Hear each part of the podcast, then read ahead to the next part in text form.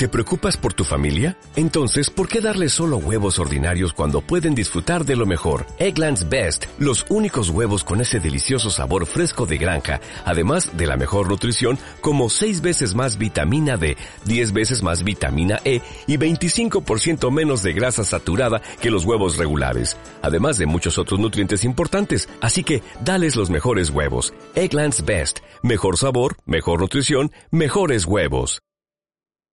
La ola europea de la extrema derecha llega también a España y lo hace con fuerza. Los expertos avisan, este efecto ha venido para quedarse. Se podría repetir en otras comunidades en mayo. En este 14 horas nos hemos preguntado qué ha pasado, dónde ha estado y dónde está el caldo de cultivo de Vox. Daniel Hernández, ¿cómo lo explican los analistas? En elegido la suma de PP y Vox es muy similar a la de 2015. Lo que ocurre es que ahora ambas fuerzas se reparten por igual los votos. En resumen, la derecha se reconfigura. Sin embargo, se observa un crecimiento homogéneo de Vox en toda la región.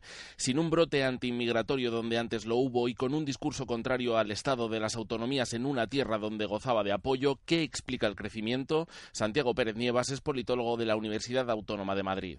Quizás en este caso la erupción no, no, parece explicarse tan bien por este factor. ¿no? Las circunstancias políticas que hemos vivido en los dos últimos años y en el último año específicamente con el PUSEF pueden explicar eh, buena parte del fenómeno. La abstención y el voto nulo, más altos que en los anteriores comicios, han ayudado también a Vox. Jorge Resina, politólogo de la Universidad Complutense, ve responsabilidad de la izquierda. Tienes, por un lado, que hay un desgaste del PSOE, lógico, después de, de tantos años en el poder, ¿no? Y luego, por otro lado, tienes también desgaste o una falta de frescura de Podemos y sus alianzas, que lo que en un momento fue una erupción muy fuerte, pues ahora se ha ido deshinchando. A día de hoy, Vox tiene su caladero en lugares con mayor renta, menos paro y más jóvenes. No quiere decir que las cosas no puedan cambiar. En Europa, los partidos xenófobos han crecido a costa del voto de las clases trabajadoras. Lo cierto es que su éxito allí, dicen los expertos consultados, ha valido en parte para que la extrema derecha haya llegado ya al Atlántico.